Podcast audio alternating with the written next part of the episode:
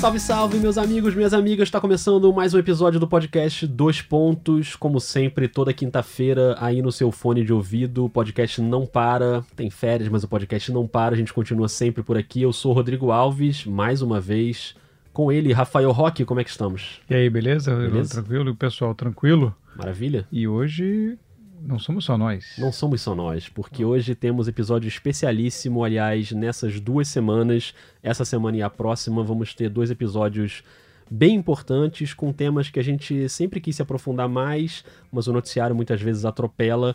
E aí a gente volta no dia 6 de fevereiro, é, na edição ao vivaço, né? Porque dia 6 de fevereiro é uma data muito importante, que é o aniversário da minha irmã, Juliana. Que isso? Então, por... não, mentira, não é por causa disso. É importante, porque é aniversário da minha não, irmã. é mas isso não que eu ia é- falar. é. Não se trai não, pelo Isso. amor de Deus. Mas é a trade deadline, dia 6 de fevereiro, é dia de episódio, é uma quinta-feira, então a gente vai voltar com esse episódio especial também da trade deadline, mas até lá a gente vai ter dois episódios com temas especialíssimos, né? O da semana que vem sobre essas propostas de mudança da NBA, a temporada mais curta, o torneio aí no meio da temporada, o mini playoff antes do playoff, a gente vai dissecar tudo isso. E hoje, no episódio dessa semana, a gente vai se aprofundar num tema que já passou por aqui em episódios anteriores, que a gente sempre discute de alguma maneira, que é um tema sério, delicado, difícil, mas muito importante, que é a questão do envolvimento dos jogadores da NBA em casos de violência doméstica, de assédio sexual, até de estupro, e como a NBA lida com isso. A gente falou disso aqui, por exemplo, no episódio dos jogadores que voltaram a ter destaque, né? Como o Derrick Rose, o Dwight Howard. Foi até no episódio que tinha o Carmelo Anthony como personagem principal. O Carmelo não entra nessa história aí do extra-quadra, mas outros jogadores têm um histórico bem ruim fora da quadra e a gente falou sobre isso. E muita gente se interessou pelo tema, muita gente não sabia desses casos extra-quadra. Então a gente resolveu fazer um episódio inteiro sobre isso para discutir com mais profundidade e para debater esse tema a gente transforma dois pontos em três pontos e traz aqui para mesa uma convidada especialíssima, a Drica Evarini, jornalista que faz parte do NBA das Minas, mora em Joinville. Rock, ela deve estar odiando a gente porque a gente está começando a gravar esse episódio no momento exato que começa um jogo do Boston Celtics. Então, Imagina. Drica, perdoa a gente por isso e seja muito bem-vinda aí ao Dois Pontos. Olá, pessoal. É um prazer estar aqui. É, o convite, né? Participar do Dois Pontos, né? Um podcast que a gente ouve tanto. Já é muito bacana. E um tema desse, mais ainda. É, não odeio vocês, não. Eu já gravei podcasts do NBA das Minas na hora do Celtics. Acho que isso é de propósito. Não é, não é possível. É, no caso da NBA das Minas, é de propósito mesmo, porque a Sabrina é torcedora do Lakers, então ela deve fazer de propósito pra te provocar. Mas no nosso caso foi só uma coincidência, eu juro. Mas a Drica já foi citada aqui no Dois Pontos, né, quando a gente abordou esse tema, porque ela é autora de um artigo lá no Medium, né, do NBA das Minas, e a gente vai colocar o link no Twitter do Dois Pontos pra quem ainda não leu e, e quiser ler o artigo chamado O Silêncio Ensurdecedor: Os casos de agressão, assédio e estupro envolvendo as estrelas da liga. Esse artigo foi publicado no dia foi, foi publicado em maio de 2019. É uma referência pra gente, porque a Drica ela vai listando e explicando caso a caso os jogadores da NBA que se envolveram em casos assim. Então recomendo muitíssimo essa leitura. E queria começar até te perguntando, Drica, o, o que é que te levou a escrever esse artigo e qual a importância de documentar esses casos? Então, na verdade, é, foi o primeiro texto, da, meu texto do- no, no NBA das Minas, porque eu entrei alguns meses antes, na verdade, no podcast, uns seis, sete meses antes. E o, e o blog estava parado, enfim, e como eu sou jornalista, gosto de escrever, acabei querendo, tendo essa vontade de reativá-lo. E assim, sendo mulher, sabendo dos casos que acontecem é, e sabendo disso por gostar de NBA, por gostar de questões é, relacionadas aos direitos da mulher, feminismo e tudo mais, é, eu só tive acesso a essas informações por gostar dessas duas coisas. Então eu achei que era um espaço importante e necessário por se tratar de um coletivo de mulheres que comentam sobre um esporte que é predominantemente mascul masculino, tanto é, na prática quanto pessoas envolvidas trabalhando como repórteres, enfim. É, eu julguei fundamental, assim, que as pessoas de alguma ma- que eu pudesse ajudar de alguma maneira as pessoas a terem acesso a essas histórias que eu só tive porque foi pesquisar e não porque chegou até mim de uma maneira um pouco mais clara como chegam os jogos, assim. É, e a importância disso, Rodrigo, é como você mencionou e menciona com frequência, né? Nas transmissões, no teu Twitter, enfim, aqui no, no podcast. Cara, é, é, para mim é fundamental que as pessoas saibam desses casos e que a, essa imagem cristalina do jogador não seja é, tão blindada assim do que eles fazem fora da quadra, já que a liga faz isso, acho que é o nosso papel, é, o meu papel enquanto mulher, meu papel enquanto jornalista, não deixar que isso passe batido também por mim, sabe? Perfeito. Tem até um exemplo bem claro, assim, que foi uma mensagem que a gente recebeu no Telegram, que eu separei aqui pra gente ler, que é uma mensagem do Alan Alves, lá de Maceió, a gente já Sim. tinha citado ele aqui, Sim. e ele mandou a seguinte mensagem: Olá, gente, acabei de ler o texto da Drica Evarini sobre os casos de estupro, violência doméstica, assédio e até pedofilia, me causou revolta, desânimo e tristeza. É lamentável o posicionamento da Liga frente a tantas acusações, desanima muito saber que assista a uma Liga tão machista e irresponsável, todos os casos são revoltantes, e lembrar que um ano atrás o Lance Stephenson era aplaudido de pé. É um choque para mim ver que nenhuma medida foi tomada. No caso do Porzingis, ele cita também o caso do Porzingis. A gente vai falar de caso a caso aqui também. E ele fala: é triste ver que a, a mulher que é a vítima não tem voz contra esses ídolos. Estou muito frustrado.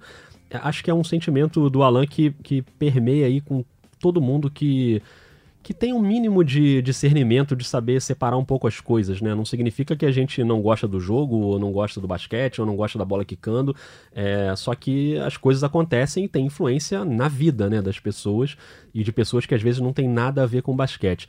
Então, Rock, a gente fez uma divisão aqui né, em cinco mini blocos. Então, só para você saber, a gente vai passar por cinco temas, começando nesse primeiro bloco pela questão judicial. A gente já debateu isso aqui no Dois Pontos uma vez que se a justiça basta, se o cara tá quite com a justiça, ok, e nem sempre é assim. Depois, no segundo bloco, a ressocialização, que é um tema que gera muita controvérsia também. É, se a gente é a favor da ressocialização para pessoas condenadas na justiça, que foram presas, por que, que o cara não pode jogar na NBA? Vale, por exemplo, o caso do goleiro Bruno também, que recentemente voltou a ter muita repercussão, a gente vai comentar isso aqui. No terceiro bloco, a relação do fã com o ídolo, e aí é uma relação muito delicada, porque é, para muitas pessoas é muito difícil separar o que o cara faz dentro da quadra e o que o cara faz fora. E no quarto bloco, o papel da NBA nisso tudo, é, o que, que a liga faz, o que, que a liga deveria fazer. E por fim, no último bloco, explicar alguns casos para você que está por fora e quer saber do Kobe Bryant, do Jason Kidd, do Derrick Rose, e o próprio Lance Stephenson, como citou o Alan. Então, Rock, acho que dá para a gente ter um panorama aí de, de um tema fundamental para a gente debater, né? Ah, com certeza. O, o, A gente sempre beliscou nele, né? A gente sempre beliscou nele em vários, vários episódios e, e eu tô muito, no fundo, assim, falar que eu tô feliz em falar desse tema é meio estranho, mas é. assim, eu tô muito contente da gente poder abordar isso com a profundidade, com o tempo, é, sem estar sem tá encaixando em outros assuntos e poder é. falar dele com mais calma. Agora, Drica, nesse primeiro bloco eu queria começar com essa questão da justiça, né? Porque o que a gente ouve muito quando a gente fala, eu pelo menos, quando eu falo em transmissão ou aqui no Dois Pontos quando a gente comenta, sempre vê alguém falando, poxa, mas o cara ele, ele tá ok com a justiça, ele o caso já foi arquivado, ele não foi condenado, ou então ele foi até inocentado. Então eu queria que começar a falar sobre esse tema e queria que você comentasse como o, o, é difícil para uma mulher provar a culpa do jogador num caso desse, um caso de assédio, ou de violência, ou de estupro, principalmente quando não tem uma evidência física, né, de um exame de corpo de delito, que às vezes até torna mais evidente o caso, mas às vezes não tem, às vezes é uma questão do consentimento. É a palavra contra a palavra, teve consentimento ou não teve. E você tem um cenário de jogadores milionários com advogados milionários e, obviamente, uma relação de poder muito desigual entre uma mulher vítima de um caso desses e um jogador que tem todo um aparato por trás para ir para a justiça. Então acho que a gente já podia começar a falar por aí, né? O quanto a justiça basta. O fato de o cara estar tá ok com a justiça é o suficiente para a gente ignorar completamente o caso?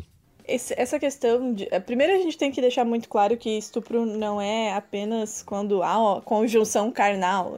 embora isso esteja muito claro hoje, mas tem muita gente que acha que estupro é só quando há conjunção carnal, e não. É, a partir do momento que a mulher diz não, é um estupro. Não importa se ela foi até a casa do cara, que é o caso do Porzingis, por exemplo, ou outros casos, né, que a gente vai citar mais, mais adiante. É, a partir do momento que ela disse não, é não. E a partir do momento que ela disse não e o cara continua a fazer qualquer coisa que ela é, não queira, é estupro. É, isso precisa ficar muito claro já no primeiro momento. É, no segundo momento, é a gente é, se perguntar até que ponto a justiça é de fato justa. Né? A gente sabe, e não é só no Brasil, a gente fala da nossa realidade brasileira, que a justiça é muito falha, todo mundo sabe disso, e não é só aqui. É, a gente precisa parar de achar que as coisas funcionam lá, que as coisas funcionam muito bem lá, que não há erros, e há.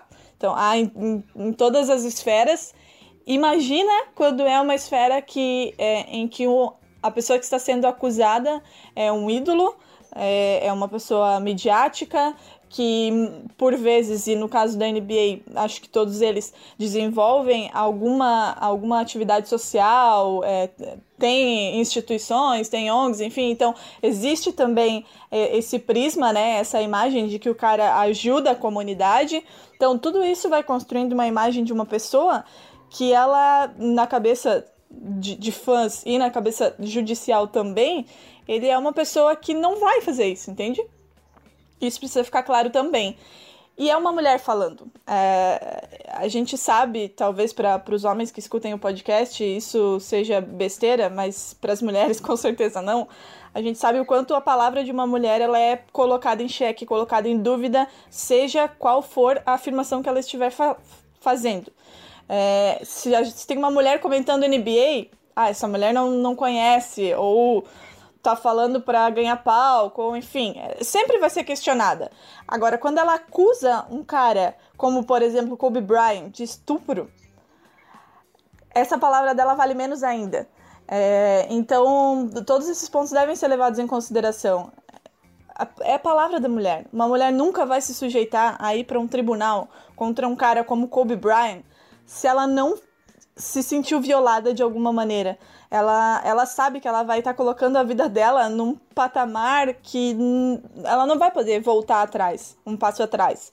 Então, nenhuma mulher faria isso. É, como no caso do Kobe Bryant aconteceu isso, né? A mulher foi exposta também. Exatamente, ela foi questionada de diversas maneiras. É, relacionamentos dela vieram à tona magicamente, né? Sendo irônica aqui, é, ela foi questionada de diversas maneiras. A conduta dela, a moral dela, a vida dela acabou. A vida dela acabou. Ela tinha 19 anos quando isso aconteceu.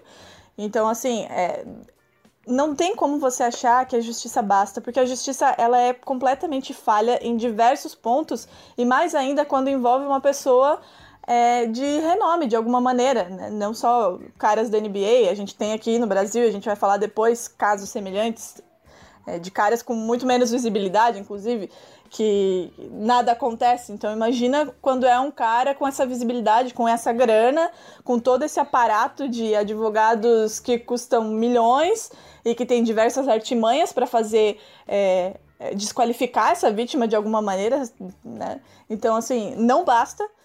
E mesmo nos casos em que houve alguma condenação, é, essa condenação foi tão branda, mas tão branda que chega a ser ridículo, sabe? Então, não tem como você achar que a justiça basta. E aí a gente vai entrar depois no próximo ponto de ressocialização, porque eu acho que uma coisa está ligada à outra. É, perfeito. Esse caso das penas brandas é, que a Drica falou, Rock, tem um caso aqui no Brasil, agora muito recente, que não é no esporte, mas é na música, que é o caso lá do cantor Vitor, né, da, da dupla Vitor e Léo, que foi um caso, assim, extremamente chocante, porque o cara agrediu a mulher que estava grávida, deu chutes nela, tem vídeo da agressão, não é que é nem palavra de um contra a palavra do outro, tem vídeo. Depois ele ainda gravou um vídeo debochando do caso, entrevistando a ele mesmo, gargalhando. Quer dizer, o negócio foi para um nível, assim, surreal, e a pena dele foi 18 dias de prisão, não é meses, 18 dias em regime aberto. E ele recorreu ainda. Então, quer dizer, é, é o que a Drica falou, né? Quando a gente fala em penas brandas, tanto aqui quanto lá, chega a ser uma coisa, né, ridícula, assim, né? Não dá para imaginar. Então, nem sempre o fato do cara ter se resolvido com a justiça significa que foi feito um julgamento justo ali, né? Exatamente. Foi o que ela colocou, assim, perfeitamente, que é muito importante. Por isso é muito importante a gente a gente quis trazer, né, pra gente conversar, porque, por exemplo, nessa pergunta específica, eu me sinto até desconfortável de falar. Sim, é. Porque eu não, eu, eu, né, não, não, está, não está no, nós, como homens, é. saber é, como isso chega na pessoa. Né? a, gente impacto, não né? sofre, a gente não sofre com esse tipo de, de, de, de comportamento. Então, é, e, e, isso, todo esse ambiente é, colabora muito para tudo isso, até que ela, que ela citou também, de, de até da coragem da mulher de ir falar é, é, com a delegacia da mulher, isso deu uma, uma atenuada, mas imagina, né, uma situação, você chegar numa, numa, delegacia comum, de lugares onde não tem, você chegar para falar isso, você imagina a situação num caso desse que mesmo com todas essas provas, eu não, eu não sabia nem que era possível dar uma pena de 18 dias. É inacreditável. Não sabia nem que isso era previsto no Código Penal. Assim, e ele achou muito. Pois é. Né? é então, assim, é, é, é, esse é o cenário em que, que, que, que a gente se encontra. Então é, é, realmente muito complicado. É. Esse caso da ressocialização, já entrando aí no nosso segundo tema, né, como a Drica falou, foi um tema muito comentado até recentemente por causa do caso do Bruno, né, do ex-goleiro Bruno, que é um caso que é muito famoso, todo mundo sabe, que ele mandou matar a Elisa Samúdio, que é mãe do filho dele, numa trama super macabra que envolveu coisas do nível de dar pedaços do corpo dela para os cachorros, quer dizer, são coisas que até de falar a gente já, já fica meio assim. E o Bruno foi autorizado pela justiça para sair da cadeia e trabalhar, e ele tá ok com a justiça e times fazem propostas pro Bruno, como aconteceu na Bahia com o Fluminense de Feira manifestando interesse ali em contratar o Bruno. E aí teve até o caso da Jéssica Senra, que é apresentadora da TV Bahia, que fez um comentário né, apresentando o jornal e ela costuma se colocar bastante, né, a, a, opinião dela, a análise dela, a visão dela em casos que envolvem questões de gênero, de raça e tal. E ela se colocou sobre o caso e fez um comentário que viralizou, que muita gente ouviu. Vamos ouvir o que ela disse. Uma pessoa que cometeu um erro, que já pagou por ele em termos judiciais, precisa poder refazer sua vida. E legalmente não há nenhum impedimento para que ela exerça qualquer profissão para a qual esteja habilitada. Mas no caso do feminicida Bruno e a profissão de atleta, eu quero questionar você que está aí do outro lado. Isso é moral? Desejamos e precisamos que pessoas que cometem crimes tenham a possibilidade de refazer suas vidas. Mas diante de um crime tão bárbaro, tão cruel, poderíamos tolerar que o feminicida Bruno voltasse à posição de ídolo? Que mensagem mandaríamos à sociedade? Atletas são referências para crianças, para adultos, são ídolos. Contratar para um time de futebol um assassino, um homem que mandou matar a mãe do seu filho, esquartejar, dar o corpo para os cachorros comerem, é um desrespeito. É um desrespeito a todas nós mulheres. É um desrespeito a todas as crianças e adultos que cresceram sem mãe por causa de homens desprezíveis que tiraram a vida de mulheres. É um desrespeito a toda a sociedade, um país em que 12 mulheres são mortas todos os dias. E mais, colabora com a ideia de que matar mulheres é permitido. Desde que você compra a sua pena, ou parte da pena, como é o caso de Bruno, depois pode viver sua vida normalmente. Não, gente, não pode. Para os sociólogos que estudam a sociedade, o medo da punição é só uma das formas de prevenir crimes na nossa sociedade e não é a mais eficaz. A reprovação, o medo da exclusão da sociedade, a culpa, a vergonha e a autocrítica são mais poderosos que o medo da pena. Assim, quando a gente condena judicialmente, mas tolera socialmente a convivência, o recado dado é que aquela atitude não é tão grave. Portanto, na minha visão, o feminicida Bruno pode e deve voltar a trabalhar, refazer sua vida, mas não uma posição de ídolo não alçado socialmente a uma posição de admiração. Um time de futebol que contrata um feminicida como Bruno é tão desprezível quanto os crimes que ele cometeu. Bom, e esse caso que a Jéssica citou tem a ver também com o goleiro Jean, a mesma coisa, que também consegue um emprego depois. E nos jogadores da NBA você tem é, casos que a gente já já vai entrar em mais detalhes, mas como o Jason Kidd, por exemplo, que é um notório agressor de mulheres, o Lance Stephenson, que também ficou comprovado, o Kendrick Nunn, que é o calor do Miami Heat, que já que agrediu e que ficou provado e que ele foi punido, foi, foi condenado, foi afastado da faculdade, todos né, culpados. Então é, é aquela história, como a Jéssica falou, é, eu, pelo menos, estou dando aqui a minha opinião pessoal, sou completamente a favor da ressocialização e que qualquer condenado ou preso tenha uma possibilidade de ter um trabalho, de ter um emprego. A questão é se esse emprego envolve a idolatria e você ser exemplo para ficar no caso do goleiro Bruno. É isso, é ele ser contratado por um time, aí ele pega um pênalti como é que a imprensa vai se posicionar? Vai vibrar com aquele pênalti que ele pegou? Vai colocá-lo numa situação de ídolo? Como é que a torcida vai se posicionar? A torcida, aliás, nem precisa disso, né? Porque a gente já vê imagens aí de pessoas pedindo para tirar foto com ele, quer dizer, a idolatria continua. Então, Drico, acho que no caso da NBA dá pra gente transferir para aí também, né? Não é que os caras não podem trabalhar, a questão é que tem uma série de cargos ali que a pessoa podia ocupar, até dentro do basquete mesmo, mas que não tem a ver com o, cara estar tá exposto numa posição de ídolo e ser um modelo para os mais jovens, né? É, exatamente isso. E voltando um pouco, né, essa questão do Bruno, o goleiro Jean do São Paulo, que também foi acusado recentemente de agredir a mulher lá nos Estados Unidos, foi contratado, né, por empréstimo, e o que tem motivado outros clubes a fazerem propostas para o Bruno. Então, assim, é um agressor sendo contratado e outro sendo contratado e por aí vai. É. É, e eu concordo, assim, completamente com você, Rodrigo. Eu sou completamente a favor da ressocialização. É, cara cumpriu a pena, ele tem o direito de trabalhar, ele tem o direito de refazer a vida dele e a gente, enquanto sociedade, tem que é, fornecer subsídios para isso.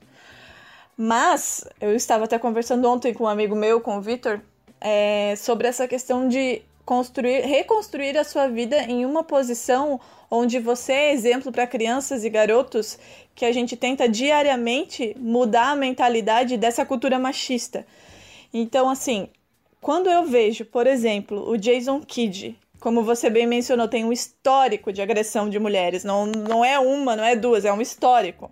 Durante toda a carreira dele enquanto jogador. É, nada aconteceu. Aí agora ele é auxiliar, ele está sendo assistente de um técnico numa franquia enorme, numa das maiores franquias da NBA, que também tem um histórico de passar pano para jogadores que são de alguma maneira envolvidos, caso Kobe Bryant. Então, assim, é, eu sou a favor da ressocialização. Por favor, que a sociedade permita que essas pessoas é, trabalhem, reconstruam suas vidas, as vidas dos seus familiares, dos seus amigos, mas que elas não sejam idolatradas de maneira alguma, porque isso dá a impressão, primeiro, de que você pode fazer o que você quiser com uma mulher, que ela é realmente um objeto, que ela pode é, ser assediada, abusada, estuprada, morta. É, nada vai acontecer, você vai, beleza, vai ali, vai cumprir sua pena e olhe lá, né? É, mas ainda assim você vai conseguir retomar sua vida em uma profissão que ela é completamente glamurosa, que ela te oferece inúmeras outras vantagens, além de poder exercer sua profissão, seu trabalho, é, e que você está ali sendo espelho para uma outra geração que a gente luta tanto para que não tenha esse tipo de comportamento, sabe? Então, assim, para mim, o fato desses caras continuarem lá é meio que um tapa na cara, assim, é um tapa na minha cara de você tá lutando aí por, por N situações para que você não seja assediada todos os dias, mas esse cara assedia, continua ganhando milhões e nada vai acontecer, sabe? Então, assim, a ressocialização sim, mas ela vai até um ponto em que ela não estimule esse comportamento em outras pessoas. É, exatamente. É, é, é, a gente trata muito o esporte como dar o exemplo, né? Os meninos, eu sempre falo isso, o caso do Bruno e do Jean, é, que o diretor do Atlético Goianiense até fala, ah, não, aqui é um time de família, mas todo mundo tem direito a essa oportunidade. Aí você entra nessa questão da oportunidade com uma hipocrisia, que é a mesma hipocrisia que faz lá nos Estados Unidos esses jogadores serem perdoados ou permitirem que, ele, que eles levem a vida normalmente, mesmo condenados, é uma mistura de hipocrisia, que a sociedade americana é extremamente hipócrita, com um, um machismo incrustado mesmo, né? Você, por exemplo, de pessoas que num, num, num, exager, num outro, numa situação corriqueira, você, a pessoa sente no direito de cantar, de gritar uma coisa para uma mulher na rua, e aí se alguém falar alguma coisa, falar, ah, cara, o que, que tem? Isso é uma brincadeira, né? Essas, essas coisas que que a gente vê dia a dia, na rua direto, toda hora. Assim, acho que cria um caldo aí muito, muito prejudicial. Assim. E, e quando a gente trata com no esporte, são, a gente já falou algumas vezes, são várias as crianças que, que pegam esses, esses jogadores como exemplo, crianças de que veem no esporte também uma, uma, uma chance de, de redenção, de ascensão, de, de mudar a vida. E se espelham muito nesses caras, né? A gente vê os jogadores aí, criança imitando cabelo, criança imitando roupa, jeito de falar, comemoração. E, e se imita tudo isso, vai absorver essa conduta também. Né? Então é, é preciso ter muito cuidado quando envolve idolatria. É isso. Falando nessa idolatria, já entrando aqui na terceira parte do nosso papo, que é essa relação entre o fã e o ídolo, e o quanto fica difícil para algumas pessoas separar as coisas, né? E aí eu acho que o Kobe Bryant talvez seja o caso mais emblemático nesse sentido, porque o Kobe Bryant é um grande, um dos grandes ídolos da história da NBA. Tem muita gente que venera o Kobe Bryant como jogador e a carreira dele como jogador, obviamente, é, é irretocável, né, na bola. E, e aí o, o, o quanto é difícil quando você descobre o caso, você virar sua chave. Eu sempre cito um caso que aconteceu comigo, que não foi na, no basquete, mas que foi na, no entretenimento, vamos dizer assim, quando começou a ter aquele, aquela série de escândalos em Hollywood, né, com o Harvey Weinstein, que é o grande produtor, acusado por várias mulheres, e criou-se um movimento ali, e aí várias mulheres é, se sentiram mais confiantes para ir a público e revelar casos de assédio dele, e aí vários outros casos de assédio foram pintando, né, do Kevin Spacey, enfim, foi uma, um movimento bastante forte. E eu lembro que nessa época o Louis C.K., que é um dos comediantes mais famosos dos Estados Unidos, também foi exposto e, e ele admitiu a culpa dele, no caso de que ele pedia para se masturbar na frente das mulheres atrizes que trabalhavam com ele e tal, e assediava de forma super grosseira. E ele até admitiu que realmente fazia e tal. E eu era muito fã do Louis C.K., de fã de ficar assim, procurando vídeo dele no YouTube, achando genial tudo que ele fazia como roteirista, não sei o quê. E, e na, quando aconteceu aquele caso, eu falei: caramba, e agora? Como é que vai ser a minha reação em relação a esse cara que até ontem era um, uma referência para mim, até em questões de roteiro, né? Que eu estudei roteiro e tal, então ficava muito prestando atenção nas coisas que ele fazia. E, e para minha para meu alívio, eu consegui virar essa chave, assim, e nunca mais vi nada dele e apaguei a carreira dele. Cancelei, como se diz, né, no, no, no Twitter. É, mas mas para muita gente é difícil você conseguir Aí agora, então, eu passo a ignorar o Kobe Bryant. Kobe Bryant é meu ídolo até ontem, agora ele deixa de ser. E, e tem gente que diz que tem que separar. Não, não tem nada a ver. Então, pra, é, uma coisa é uma coisa, outra coisa é outra coisa. Eu confesso que eu fui mudando a minha maneira de ver. Eu, eu levava menos em conta isso quando era mais jovem, e de uns anos para cá eu comecei a ter uma intolerância a esses casos, então não consigo, por exemplo, vibrar com a guitarrinha do Lance Stephenson fazendo uma cesta, assim. Falei isso em transmissão e aí ficam falando que eu sou mala, que eu sou chato da transmissão. Ok, mas é uma, uma questão pessoal. Drica, como é que é para você, assim, você que, que tem uma relação também de paixão com a NBA, no caso o Boston Celtics, é um time que você gosta de ver, você gosta dos jogadores, você é muito fã do Kemba Walker, por exemplo. Como é que é nesse caso que você vê quando acontece um caso desse para virar essa chave e perceber que aquele cara ali não pode mais ter a tua idolatria? Começa que eu espero que Kemba Walker e Jason Tatum nunca me proporcionem essa decepção na vida, né? Por favor. Pelo amor de Deus. Fica um aviso, que chegue até lá esse aviso. É, eu entendo que é difícil, sabe, Rodrigo? Realmente, assim, é, o Derrick Rose, por exemplo, é um cara que na quadra e a trajetória dele na quadra é, é muito emblemática, assim. O Victor, que é esse meu amigo, gosta muito dele, assim. Só que não tem... É, é como você disse, assim, eu acho que a gente vai ficando mais velho, a gente vai ficando mais intolerante. É, não tem como você separar uma coisa da outra, sabe? É, esse cara, ele carrega isso. Ele, ele, é, ele é esse cara. Ele não tem como deixar o cara que estupro, participou de um estupro coletivo da linha para fora e entrar na quadra e tá tudo certo, entendeu? É, também já sofri várias decepções no, no mundo do entretenimento com atores que tipo, super gostava e, enfim, é, a gente descobriu várias coisas então, assim, é... eu entendo que é difícil, principalmente em casos mais extremos, como é o caso do Kobe Bryant, como é o caso do Derrick Rose, que a torcida do Chicago Bulls ama e venera até hoje. É... Mas você, enquanto pessoa, é... se você tem qualquer empatia por uma mulher na sua vida, você não pode ignorar isso. E no caso do Kobe Bryant, não sei se é porque a torcida do Lakers já é uma torcida que eu tenho uma antipatia natural, mas eles são extremamente Kobe Bryant. Eles fecham os olhos, sabe? E não tem como. É, foi um caso muito emblemático. O cara foi parar no tribunal. É, ele usou de todos os artifícios legais que ele tinha e com a grana que ele tinha para expor uma garota de 19 anos sabe? É uma, é uma menina de 19 anos que teve a vida dela completamente arrasada como você vai separar uma conduta dessa de um cara dentro da quadra? É como você disse, são, são carreiras, em alguns casos, completamente irrepreensíveis no quesito é, jogo.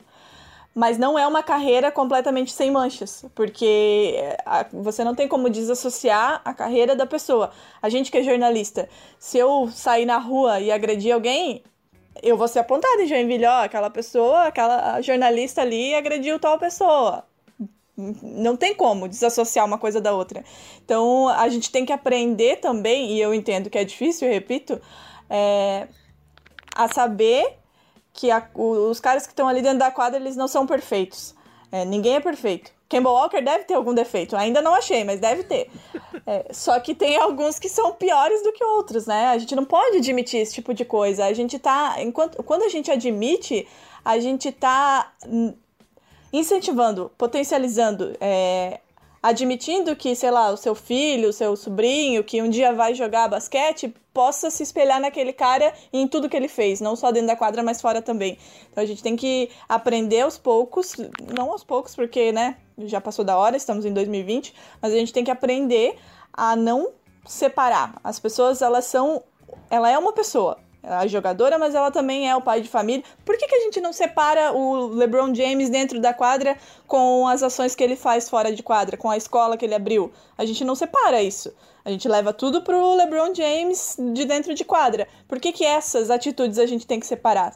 Quando você idolatra, né, você, você cria um vínculo com, com um atleta, um artista e tudo mais, essa passada de pano, ela pode fazer parte até de você mesmo não admitir, de você não querer se criticar.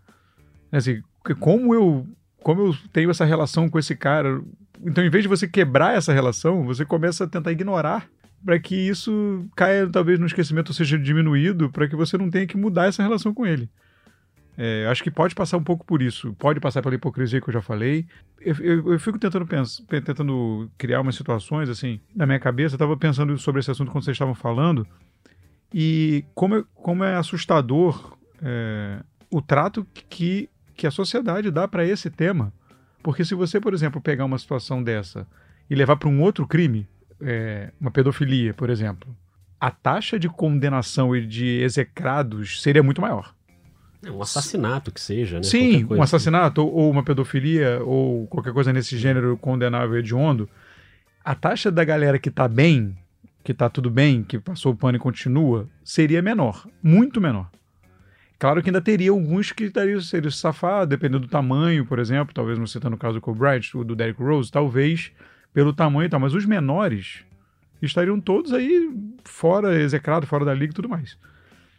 Mas por que não com, com relação a mulheres, com relação ao estupro, com relação a assédio, né? É, é, então isso mostra bem como a sociedade ainda Trata não va- crime de gênero. Exatamente, né? não valoriza como ou valoriza não é a palavra, mas não não, leva não dá sério, abordagem né? como deveria, é, não, não, leva a sério como deveria. E aí tem uma questão da, da liga, né, da NBA, é, de qual seria o papel da NBA nessa questão, que é uma liga que tem vários aspectos progressistas que eu acho muito positivos, inclusive em, em relação a temas raciais e faz campanhas e se importa e, e, trata esse tema de maneira séria, de punição quando tem ofensa racista de torcedor, enfim, quando tem coisas desse tipo.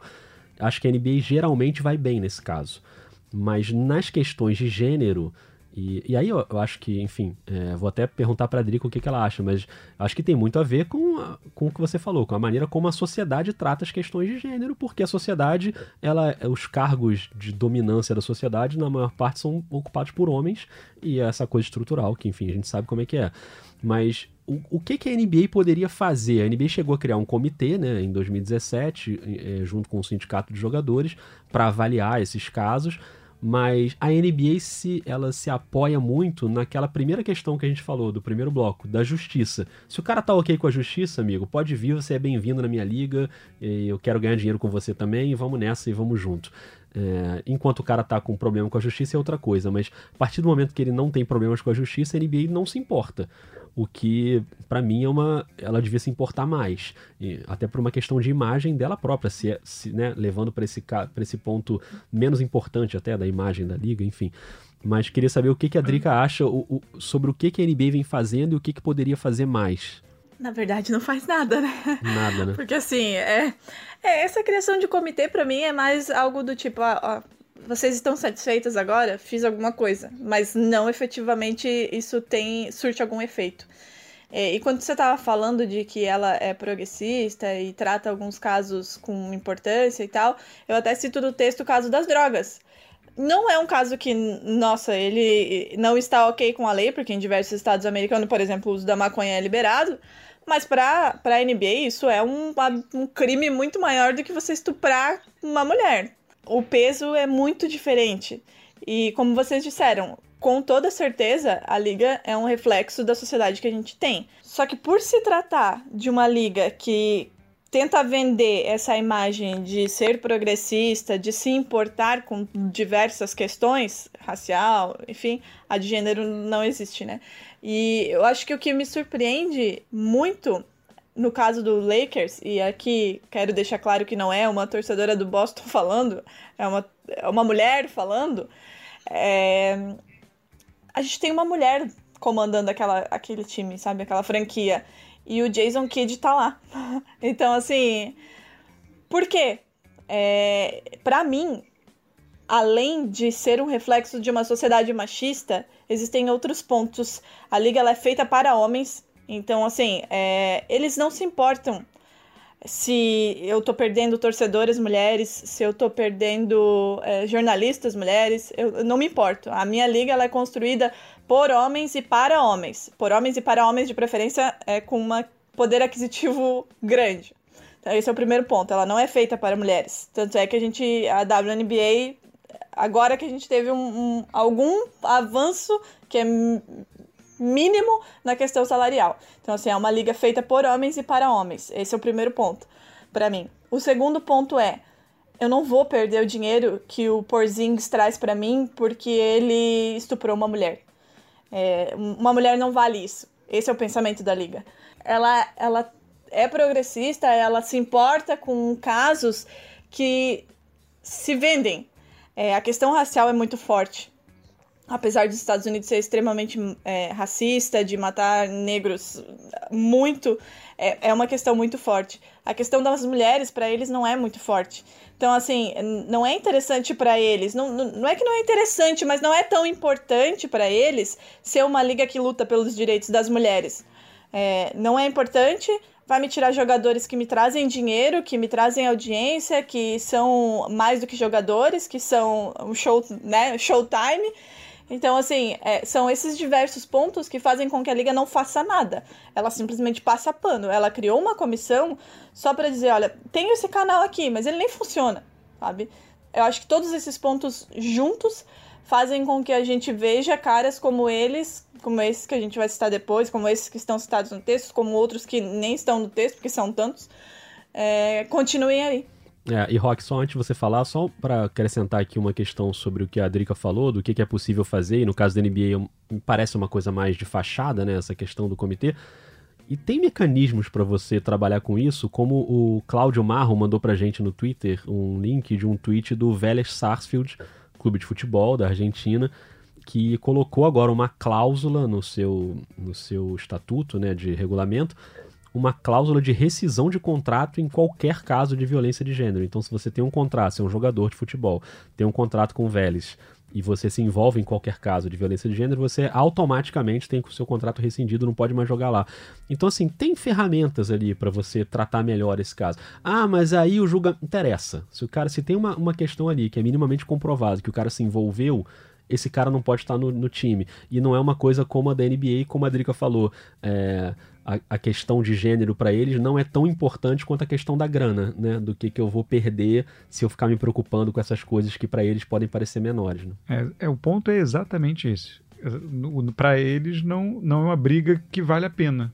Não é uma briga que vale a pena ter por, por pelo fato de que a Drica citou é, exatamente o que ela citou do mercado deles. E isso acontece em, em todas as grandes ligas americanas. Né? A, a, a NBA é ultra progressista perto da NFL, por exemplo. É, a NFL é bizarro. Que assim, o cara é, é, o cara é premiado praticamente quando ele agride uma mulher. E são inúmeros casos, assim. Talvez todo time tenha um cara, pelo menos, que já tem algum tipo de envolvimento com agressão ao namorado, à noiva, à mulher, enfim. É, é, são, são ambientes é, ambientes propícios a esse tipo de comportamento até. O cara sabe que vai contar com essa, com essa leniência e é isso aí. Vai ficar tudo por isso mesmo. No máximo vai ser um pouquinho julgado pela sociedade, mas dentro da bolha deles ali.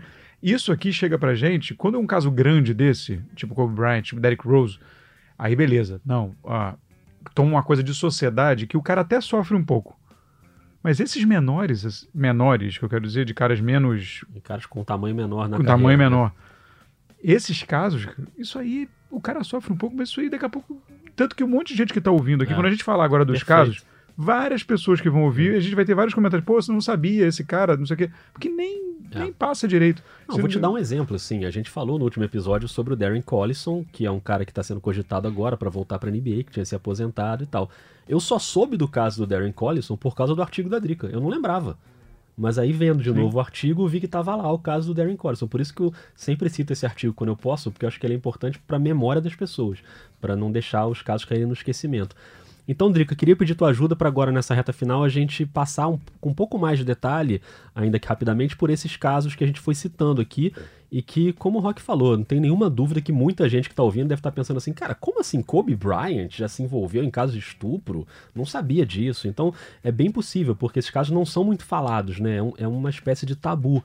Então, começando pelo caso do Kobe, que foi em 2003, como a Drica já falou, resumidamente, ele, ele foi acusado de estuprar uma camareira de um hotel, uma funcionária de um hotel, de 19 anos, no Colorado. Esse caso acabou sendo arquivado sem condenação para o Kobe, e depois teve a, a situação é, de ele ter convocado uma entrevista coletiva ao lado da esposa dele, e aí pediu desculpas à esposa pela traição, e pediu desculpas à vítima no sentido de que ele fala, né, não, pra mim tava claro que houve consentimento, mas se ela tá falando tudo isso, eu entendo que talvez pra ela não tenha havido Aquele consentimento. famoso desculpa se, se você se sentiu ofendido. Isso, é a famosa frase feita, desculpe, desculpe a quem se sentiu ofendido. E teve o desfecho bizarro do, do anel, né? O anel de 3 milhões de dólares, que é o, ficou conhecido como Kobe Special, que é o anel que ele dá pra esposa como um pedido de desculpas, o que só deixou a situação toda mais surreal ainda, né? O que, que você achou, Drica? É, assim, ó, o Kobe Bryant, ele é, ele é muito emblemático, né, nessa, em toda essa discussão que a gente tem por todo o processo, né? Ele estuprou uma garota de 19 anos.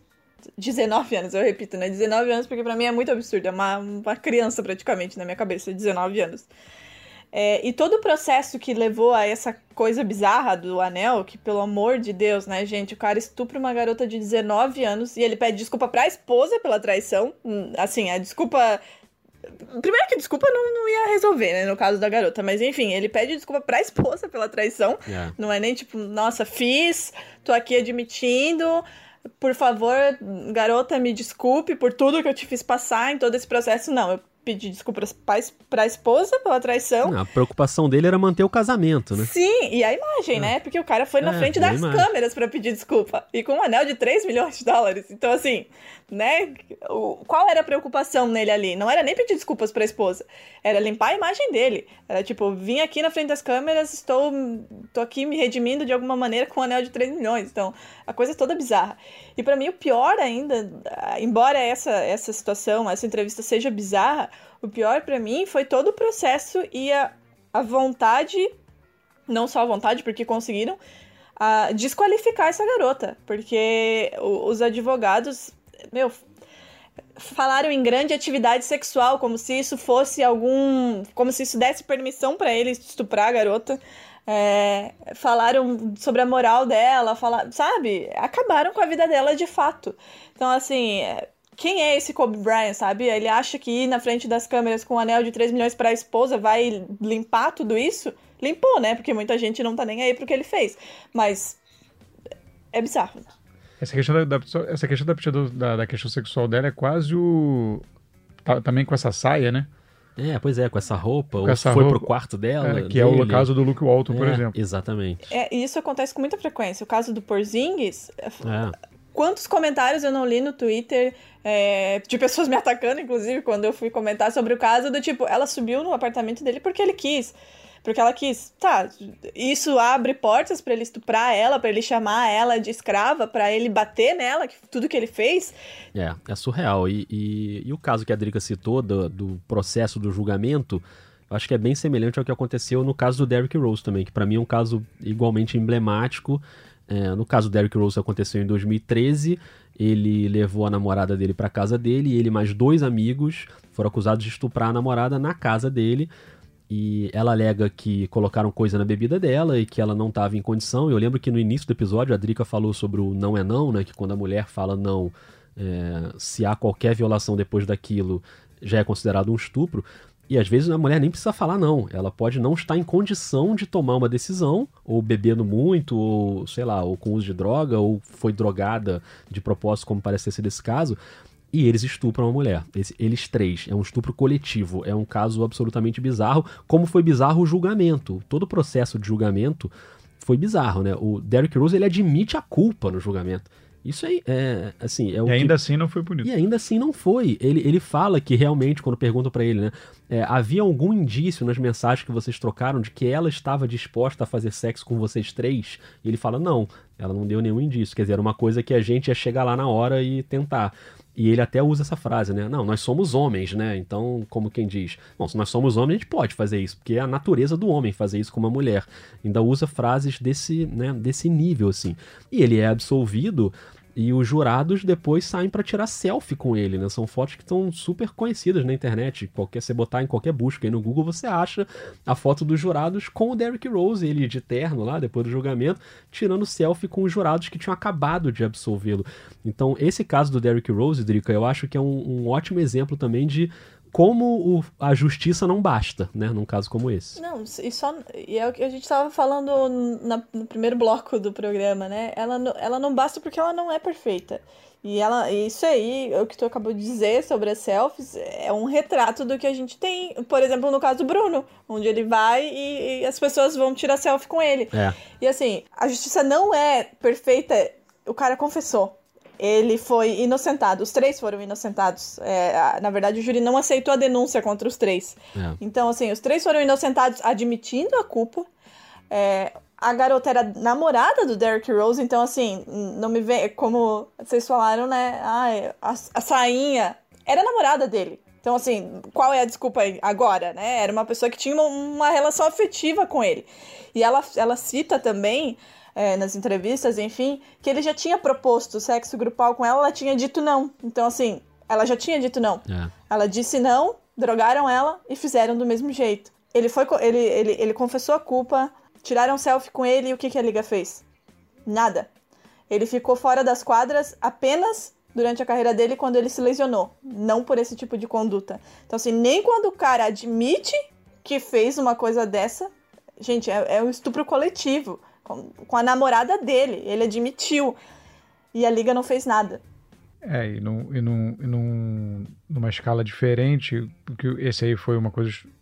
Estou querendo dizer assim, de coisas que são muito claras e ainda assim nada acontece. Esse caso da, da admissão e no caso de sequências como Jason Kidd, por exemplo. É. Não é possível que várias pessoas estejam inventando é. histórias. É né? tudo mentira. Três, As mulheres quatro todas pessoas, mentindo. todas elas estão mentindo. É. E... O Jason Kidd, só para completar, teve o caso em 2001, que a polícia teve que intervir na casa dele, num caso de agressão doméstica. Depois, caso de 2007 também, que foi classificado como violência extrema, como a Drica explica no artigo.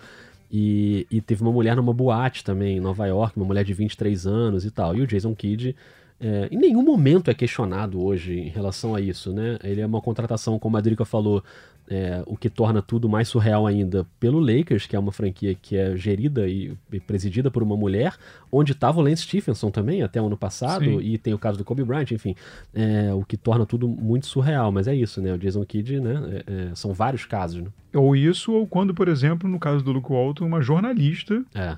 vem a público e fala e denuncia e, e denuncia o caso e ainda assim ele estava na época ali, né, da, tava na época da, da, no início do trabalho dele em Sacramento ali, quando explodiu e ainda assim ficou tudo por isso mesmo. É, é, então, na verdade, a gente está a gente tá vendo mesmo é, os crimes vindos de várias modalidades e várias raízes diferentes e ainda assim o fim é o mesmo, né? Então não importa, na verdade, não é uma questão de método. É. É uma questão de, de, de cultura e filosofia. Não, tem, não é uma, são várias formas de chegar-se a, a, uma, a uma, uma, uma, um veredito ou uma, uma constatação e ainda assim nada acontece. É como o caso do Lance Stephenson também, é de uma outra natureza, né? Não é uma violência sexual, é violência doméstica. Ele, ele até tinha sido já acusado de assediar uma menina, também de 19 anos, assim como no caso do Kobe, numa escola em 2008. Mas em 2010 ele é preso porque o Lance Stephenson, para quem não sabe desse caso, assim, ele simplesmente empurrou a namorada dele do alto de uma escada, ela caiu a escada toda, e ele, não satisfeito, foi lá e pegou a cabeça dela e bateu no chão. E o caso foi arquivado e nada aconteceu. E até ano passado ele estava fazendo sexta, tocando guitarrinha e todo mundo achando lindo. E, e, e, eu lembro que na, há um ano, mais ou menos, né, quando ele já estava no Lakers, mais uma vez, mais um caso como o do Darren Collison. Eu não lembrava desse caso do Lance Stephenson, porque não, não passou pela minha cabeça isso. E quando eu vi, eu imediatamente virei uma chave e falou: Cara, acabou, não vou mais rir da guitarrinha, não faz o menor sentido. Um cara que faz o que fez com, a, com uma mulher, e nesse caso do Lance Stephenson, com, com provas, porque teve o exame na mulher, os ferimentos e tal, então tava tudo provado. E mais uma vez, um cara que não tá na NBA porque não quer, né? Porque agora, enfim, saiu, foi jogar fora, enfim. Mas, Drica, é um caso o do Lance que não é um, o, esse caso especificamente de 2010 não é de violência sexual, mas é de uma agressão surreal também, que é como se nada tivesse acontecido, né? É o que o Rock disse. A palavra de uma mulher, ela sempre vai ser questionada, independente de que mulher seja. No caso do Kobe Bryant, era uma menina de 19 anos.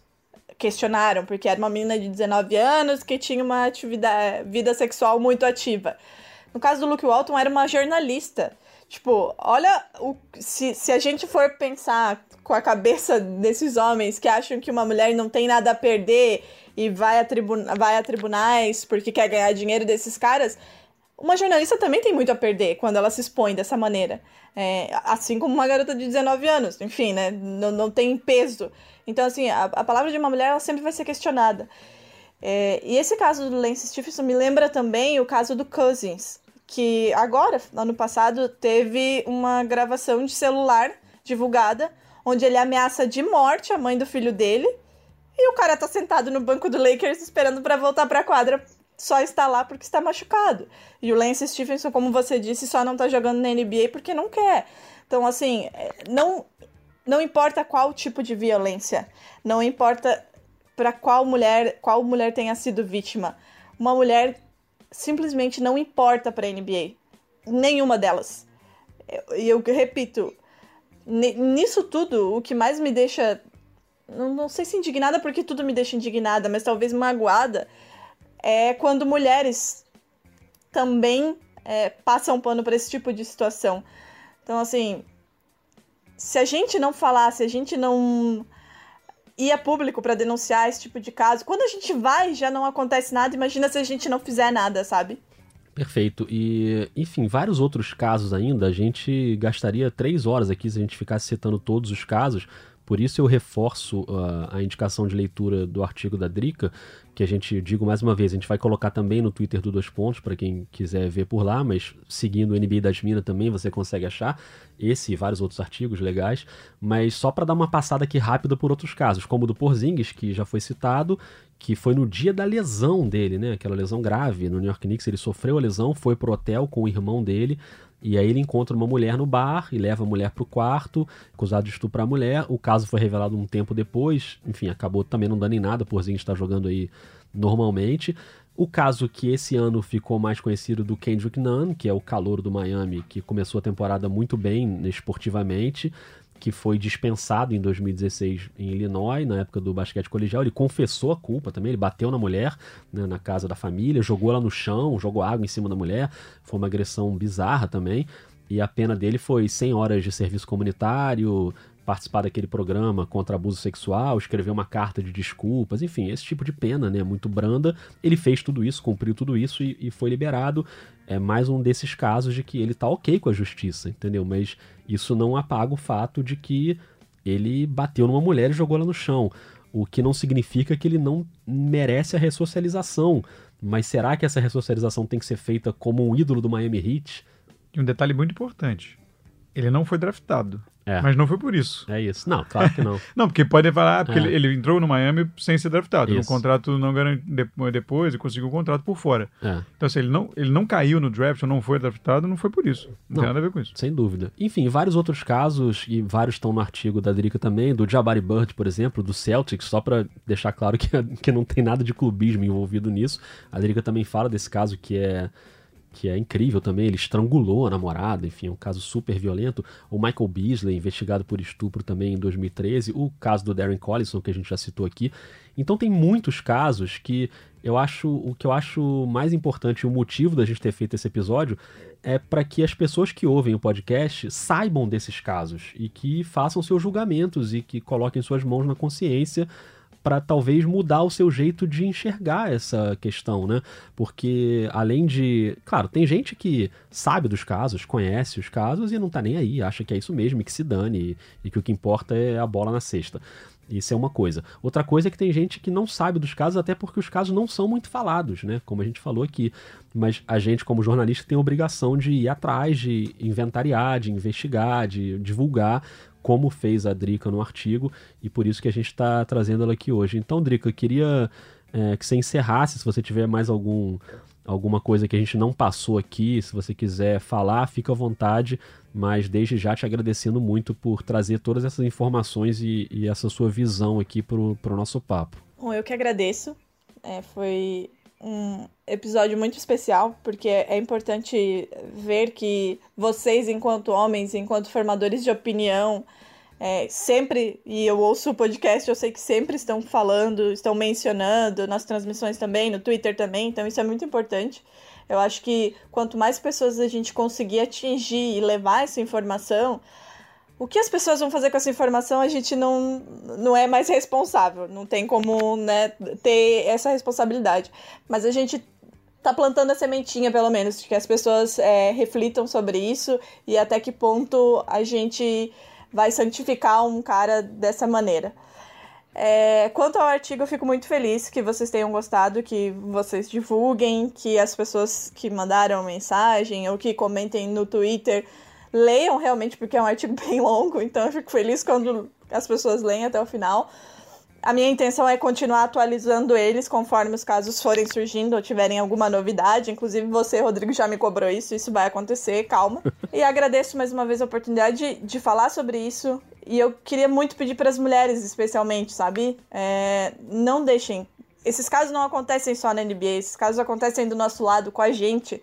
A gente muitas vezes é vítima de relacionamento abusivo é, no trabalho, em relacionamento amoroso, em, com amigos, com família, e a gente não pode permitir, porque quando a gente começa a permitir aqui do nosso lado, isso amplifica de maneiras que terminam como o caso da Elisa Samudio. Então, assim, a gente não pode permitir, nunca, que homem nenhum é, levante o dedo, levante a voz pra gente. A gente precisa lutar pela gente e pelas mulheres que virão depois da gente. E eu acho que nós do NBA das Minas, Alana Ambrosio e tantas jornalistas e tantas mulheres que falam sobre esporte fazem esse papel muito bem. Elas se colocam em locais onde a gente é colocado à prova toda hora, que as pessoas acham que a gente não sabe comentar, que a gente não pode comentar, e a gente tá ali dando a cara a tapa, e a gente precisa falar desse tipo de coisa também. Então agradeço o espaço e peço para que as mulheres continuem fazendo isso. E as que não fazem, que comecem a fazer. Porque a gente está aqui abrindo espaço para as pessoas, para as mulheres que vêm depois da gente, para que elas não tenham que ler esse tipo de caso acontecendo quando elas tiverem a nossa idade. Muito obrigada. Obrigado a você, Drica. Eu queria é, fazer minha consideração final aqui, agradecer a pela participação e por esse por enriquecer tanto esse, esse debate.